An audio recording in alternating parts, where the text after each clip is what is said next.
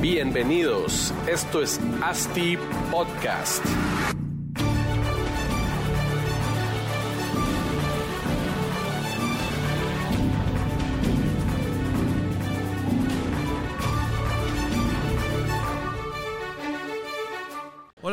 Todos, bienvenidos a otro episodio de ASTI Podcast. Continuamos aquí en la Expo Real Estate. Le agradecemos a Barbecue Media y a la Asociación de Desarrolladores por patrocinarnos el espacio, el equipo. A los dos los pueden seguir en sus redes sociales para ver toda la información que, que hay sobre, sobre ambos y pues les agradecemos bastante. Hoy estamos con una eminencia del- de arquitectura y del real estate, Rodolfo Miani, eh, fundador de BMA Arquitectos. El- pues me imagino que todos los arquitectos los de- lo deben de conocer porque tiene N cantidad de proyectos y, y wow, ayer estábamos hablando y qué, proyectos tan, tan impresionantes los que haces. Bienvenido, Rodolfo, ¿cómo Bueno, estás? muchas gracias, gracias por la invitación y acá súper bien, bien recibido en Guatemala, es mi tercera vez que participo de este evento con lamentablemente poco tiempo de conocer la ciudad. Sí, pues Me lo, venís pocos días. me lo castigo, así que espero tener alguna invitación próxima, pero venir con un poquito más de tiempo y visitar Claro, más. hay que, hay, que, hay que hacer por lo menos una semanita para Sí, ir a la antigua, para ir a, a Petén, a Tikal, ¿verdad? Conocer un poco las ruinas, las ruinas mayas. Creo que te, te quedarías impresionado con la arquitectura de los mayas. Sí, sin duda. Bueno, solamente tuve una visita que me llevaron esta mañana a Ciudad A Ciudad Ciudad Cayalá. Me Ah, ok. impresionó es un un Sí, 10. sí, un sí, 10. sí. La Realmente me saco el sombrero de lo que han hecho ahí. Una maravilla, Me digamos. imagino. Así que una no, la es felicitación. que, que son, son lo, han, han hecho bien el trabajo ahí y que alguien como tu persona diga pues que está bonito, creo que es un... Mirá, eh, hoy lo charlábamos puntos. un poquito de ese tema, pero vos sabés que entre los arquitectos decir que está bien arquitectura que no es moderna es una mala palabra. ¿no? pues. Eh, muchas veces los arquitectos piensan que solamente está bien lo nuevo. Claro.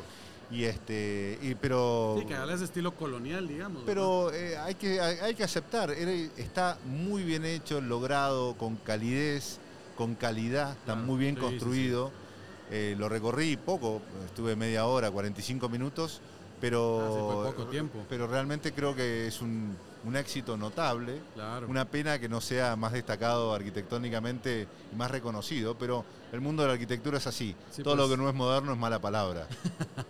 O tal vez les falta divulgarlo más en, ante todo la arquitectura pues internacional, ¿verdad? Sí, pero mu- muchas veces uno, hoy hablábamos de innovación, eso lo que han hecho ahí es innovación. Claro, ¿no? Este, no innovación es Sí. vestirse de plateado y volar a la luna, digamos. Entonces muchas veces uno tiene que reconocer que lo que está hecho, que está muy bien hecho, muy bien pensado, los espacios, las perspectivas, los lugares cálidos, los usos. eh, realmente, te, te digo, sinceramente fui con una expectativa un poquito más, este, más baja, porque me imaginaba un desarrollo construido mal. Sí, pues, a la, a la ya. americana, digamos, ¿no? Que uno iba golpeando las paredes y parecía todo hueco. Y no, estaba realmente muy Estaba bien. sólido. Estaba sólido y esas cosas, uno no solamente necesita golpear una pared para saber Claro, si está bien o no construida, Que tenga buena calidad. la buena, la buena calidad es, este, es notable y eso creo que es un, un logro tanto los Sí. desarrolladores para los usuarios, ¿no? Porque Claro. el usuario vive en un lugar que está bien. Seguro. Eso es muy bueno. No, la verdad 100 puntos para, para Ciudad Cayalá. Pero quisiera que nos contaras, Rolfo, un poco de, de BMA que han hecho para, para que conozcan aquí, pues los guatemaltecos que, que desarrolladores, pues igual de alguna forma pueden platicar Mira. contigo para contratarte. A ver, bueno, eh, mira, hemos hecho mucho. En los, eh, empezamos de muy jóvenes, cuando teníamos 23 años, salidos recién de la universidad. Tuvimos la suerte que un desarrollador arriesgado, Ajá. medio loco, como yo digo siempre, porque hoy no sé si yo le daría la responsabilidad a un niño de 23 años de, de hacer una obra de casi de 30 millones de dólares. Nos Oh, hicieron un encargo para hacer un desarrollo comercial en Buenos Aires un reciclaje de una vieja fábrica de gas carbónico, convertirla en un, un centro comercial y bueno, nos fue muy bien, fue un éxito y bueno, una cosa trae la otra y seguimos creciendo con obras grandes, eso Claro. nos dio la oportunidad de, obviamente es mucho más fácil tener una obra grande cuando uno ya la hizo Sí, y le fue bien y eso nos abrió mucho el mundo de los desarrollos comerciales, los usos mixtos, después entramos a hacer aeropuertos porque los aeropuertos son centros comerciales, Claro, sin es duda. un centro digamos. comercial con, con pista Y, este, y bueno, y eso nos abrió un montón de puertas en hacer grandes desarrollos. Hoy tenemos una oficina muy grande basada en Buenos Aires, otra en Santiago de Chile, en Lima, pero y en, Miami y hacemos proyectos en toda Latinoamérica. En Guatemala no nos ha tocado Todavía aún no. poder hacer algo, pero siempre dispuesto. Yo viajo mucho, estamos haciendo cosas en Ecuador, en Paraguay, en Uruguay, en Bolivia. Acabamos de terminar una, la torre más grande de oficinas del Banco Mercantil en Santa ¿Cuántos metros Cruz. cuadrados tenía? Tiene como 35 mil metros. pues, es decir, hacemos obras Santa Cruz. muy, muy grandes. Ahora Claro. estamos entregando los planos para el nuevo aeropuerto de, de Asunción, de, la- de la- Paraguay. de Paraguay, que ganamos un concurso con Carlos Sot. Bueno, estamos haciendo cosas en Miami, las- la torre esta de Aston Martin. Bueno, eh, Interesante, a ver, ahí. eh, tenemos la suerte, como yo digo, de haber participado y estar participando en, en todos los lugares donde un arquitecto quiere meter manos, ¿no? Hacer torres grandes, aeropuertos, mixed use, hoteles, torres de oficinas, torres de vivienda. Y hospitales y eso también. No, hospitales no nos ha tocado, es una Todavía materia que no, no- Sí, es nunca hemos desarrollado, hay gente muy especialista en eso, Ajá. pero hasta ahora no hemos hecho eso. Estamos haciendo estadios de fútbol, estamos Uy, ampliando el estadio de River Plate en, en Buenos Aires Ajá. con este, una empresa española en conjunto, somos de trabajar en conjunto de, de- de equipo, yo creo mucho en el equipo, Claro. creo, yo soy un, eh, un, un creyente que el arquitecto es una de las patas de la mesa, que sin, el sin la pata esa de la mesa, la mesa no se cae.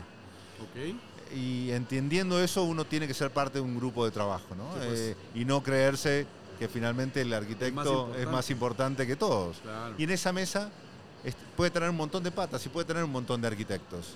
Sí. Y nosotros nos gusta mucho, creo que, bueno, estamos haciendo cosas con Norman Foster en Colombia, estamos haciendo un edificio con Zaha Hadid en Buenos Aires, Claro. estamos trabajando con Bernardo Forbresia de Arquitectónica.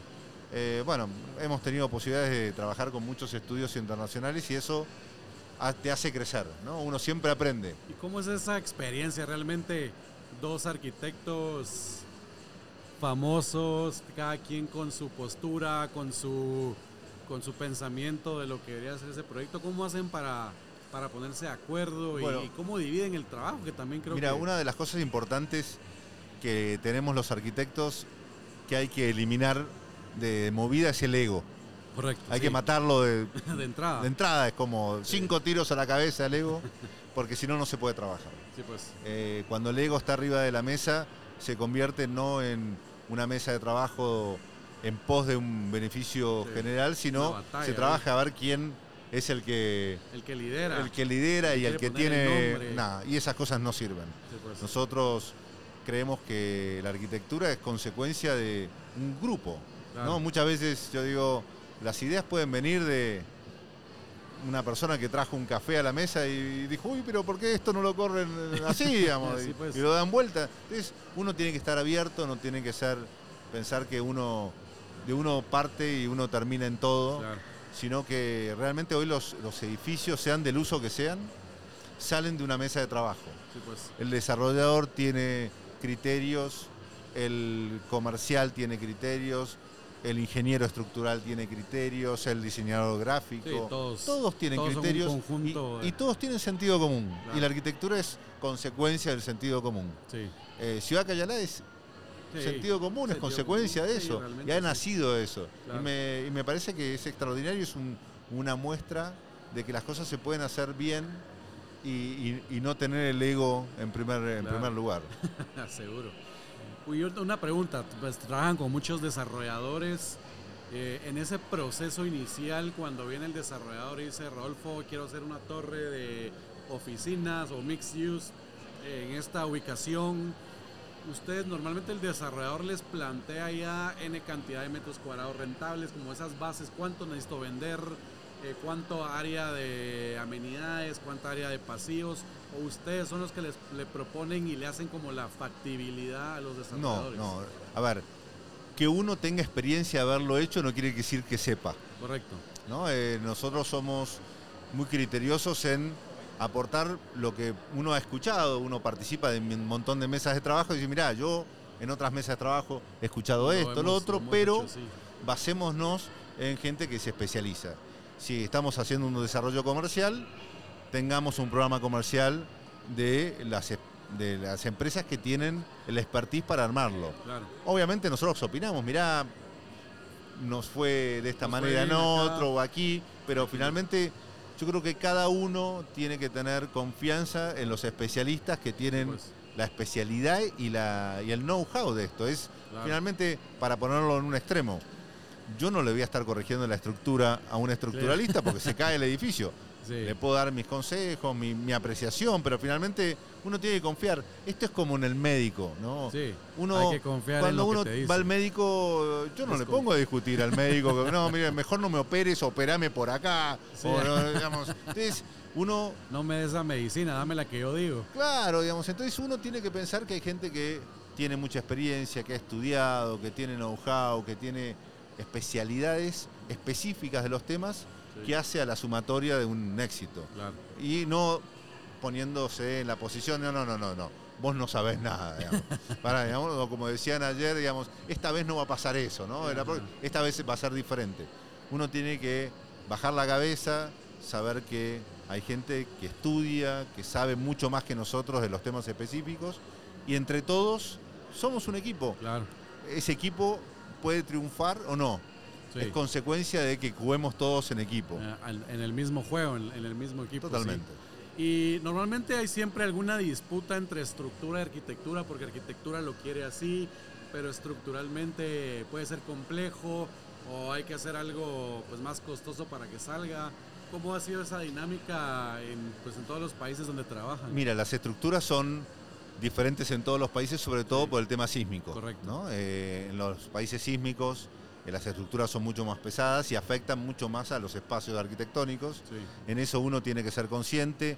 No se puede pensar la arquitectura de la misma forma en un país sísmico que no, claro. porque la consecuencia de la arquitectura va a tener que abarcar que aparezcan más columnas y más Sí. estructuras, entonces finalmente los arquitectos cuando no piensan la, la- la arquitectura con la estructura desde un comienzo, aparecen esas discusiones que, no, pero esto me, me- ah, sacame las columnas, no, no, uno tiene que salir... Déjame de- una luz de 20 Claro. metros aquí adentro. esas cosas tienen que salir del mismo, del mismo, de la misma mesa de trabajo en, en el mismo proceso. Claro. Igual que el interiorista, nosotros somos mucho de incorporar interior designers a nuestros procesos de, de arquitectura. De ¿Por qué? arquitectura. Eh, porque el interior design uno no lo puede llamar después que yo termine todo, porque es Claro, otra ya. Que va aportando diferentes calidades de espacios, etcétera, etcétera. Y bueno, todo eso tiene que correr en el mismo circuito. Sí, pues, ¿no? no es que yo ter- termino la arquitectura y después llamo a la estructuralista. Claro. Termino la arquitectura y llamo al interiorista. Termino la arquitectura. No. Esto es. Van a, eh, que ti- tiene que nacer junto. eh. Claro. Ese proceso, mira. yo- nosotros en el edificio de Aston Martin que estamos haciendo en Miami, Sí, estamos trabajando muy en, en- en- en- en equipo con los diseñadores de autos, claro. que vienen de otra industria. Ellos diseñan en escala uno en uno, nosotros eh, diseñamos en todas las escalas Sí, pero los procesos creativos son muy parecidos. Y trabajar en equipo es realmente fue una experiencia para nosotros fascinante porque ahí te das cuenta que el diseño es algo común a todos. El tema es el proceso. el proceso. Claro. El proceso tiene que tener esa eh, viabilidad de que todos en esta agua nadamos al mismo Sí, ritmo. pues. ¿no? Y el resultado realmente es muy bueno cuando entendemos ese proceso y no estamos forzando, ¿no? Yo te doy la arquitectura así, pero vos tenés que poner la estructura ahí adentro y que yo no la vea, ¿eh? Digamos, Claro, esos no sí, son los no, procesos. complicado.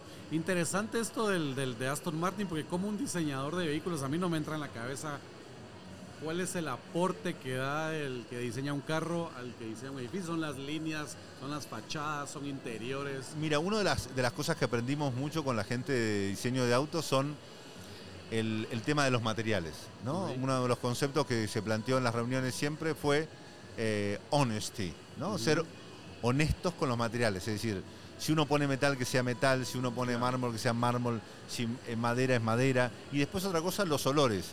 Una de las cosas que a uno le gusta cuando uno entra a uno de estos superautos y dice, este olor es fan- claro, fantástico. Y ese te olor es la Te combinación activa ahí la, te activa, la digamos, ¿no? Y, cuerpo. y el otro es el ruido, ¿no? Cuando uno prende y el motor del auto, ¿no? Sí, que, bueno, entonces son, eh, son este... Aunque ahora los eléctricos ya ni suenan. ¿no?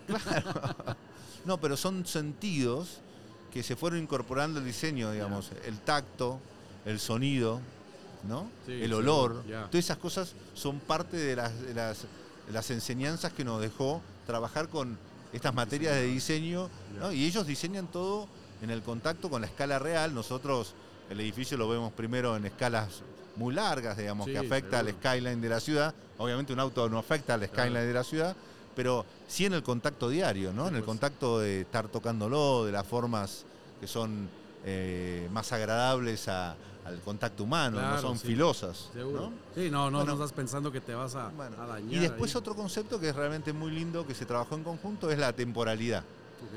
Eh, un auto exitoso es cuando vos te compras un auto y lo tenés por 20 años y sigue, Sigue siendo, moderno. Sí, pues.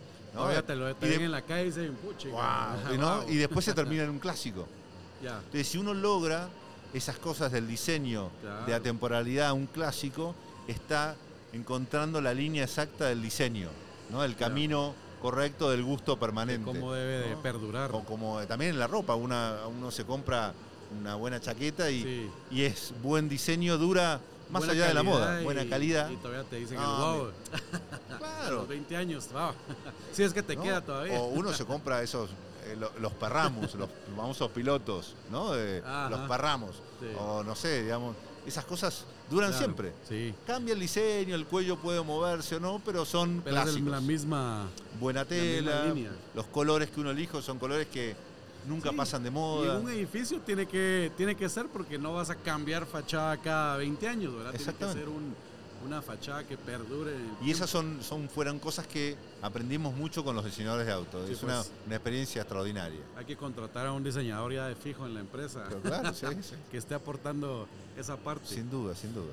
Y mira, y pues tienen proyectos en toda Latinoamérica y hablando puntualmente de, de los desarrolladores que los contratan, ¿cuál es la diferencia en cada país? ¿Cómo funcionan los desarrolladores? ¿En dónde son más profesionales? ¿En dónde son más empíricos, digamos? Bueno, es un ¿Cómo poco, yo recién lo decía en la charla, la diferencia grande entre los países en los desarrolladores son cuando intervienen los préstamos bancarios y hay crédito. Ok, ¿no? Cuando hay crédito, hay intervención de, de bancos, primero los proyectos se hacen mucho más grandes y ahí interviene mucha más calidad profesional Sí, pues. que en los proyectos que finalmente uno tiene un cliente específico. No quiere decir que el cliente no tenga calidad profesional, pero finalmente hay una sola persona que es finalmente el, el- el- el que decide. Claro. ¿no?